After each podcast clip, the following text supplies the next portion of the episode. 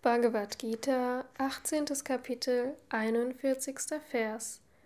Die Pflichten von Brahmanen, Kshatriyas, Vaishyas und auch von Shudras sind so verteilt, wie es den sich aus ihrem Wesen ergebenden Eigenschaften entspricht.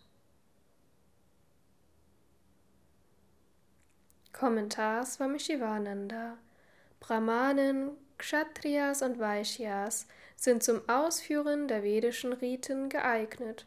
Die Angehörigen der vierten Klasse, O Arjuna, haben keinen Zugang zu den Riten, denn ihre Aufgabe ist es, den Mitgliedern der ersten drei zu dienen.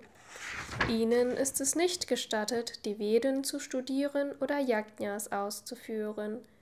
Es besteht eine Aufteilung der Menschheit in die vier Kasten, und das Leben eines jeden Menschen teilt sich in vier Phasen, je nach dem Wesen der Guna und des Grades an Wachstum oder Entwicklung.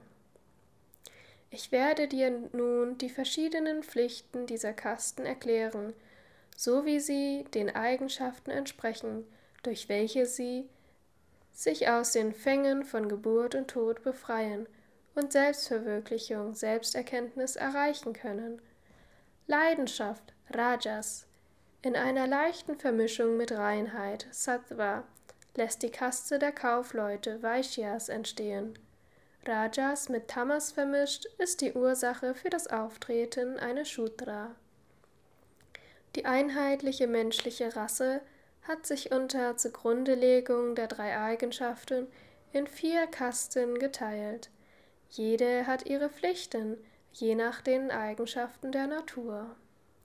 Die Natur, Swabhava, ist Ishvaras Prakriti, Maya, und setzt sich aus den drei Eigenschaften zusammen, Sattva, Rajas und Tamas. Die Natur des Brahmanen ist Sattva, daher ist er froh Gemut. Die Natur des Kshatriya ist Rajas und Sattva, in seinem Fall ist Sattva geringer als Rajas. Rajas überwiegt. Daher besitzt er herrschaftliche Eigenschaften. Das Wesen des Vaishya ist Rajas und Tamas.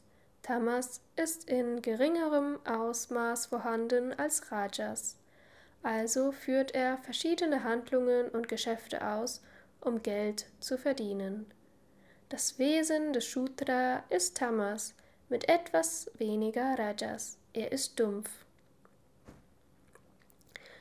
Karma ist Handlung, die aus Gedanken und Wünschen aus der Vergangenheit entstanden und durch sie geformt ist. Die Gunas können sich nicht ohne Ursache manifestieren. Die Natur ist die Neigung, Samskara oder Vasana in Lebewesen. Sie haben sie in früheren Geburten erworben. Dies manifestiert sich in der gegenwärtigen Geburt und schafft Wirkungen. Diese Natur ist die Quelle der Gunas. Jeder Mann und jede Frau wird mit seinem oder ihrem Swabhava-Wesen geboren. Die Gunas wirken gemäß der jeweiligen natürlichen Neigungen des Menschen, die ihn dazu bewegen, als ihre natürlichen Auswirkungen seine Pflichten zu erfüllen. Die Pflichten sind den vier Klassen je nach den Gunas der Individuen zugeordnet. Vergleiche Kapitel 4, Vers 13.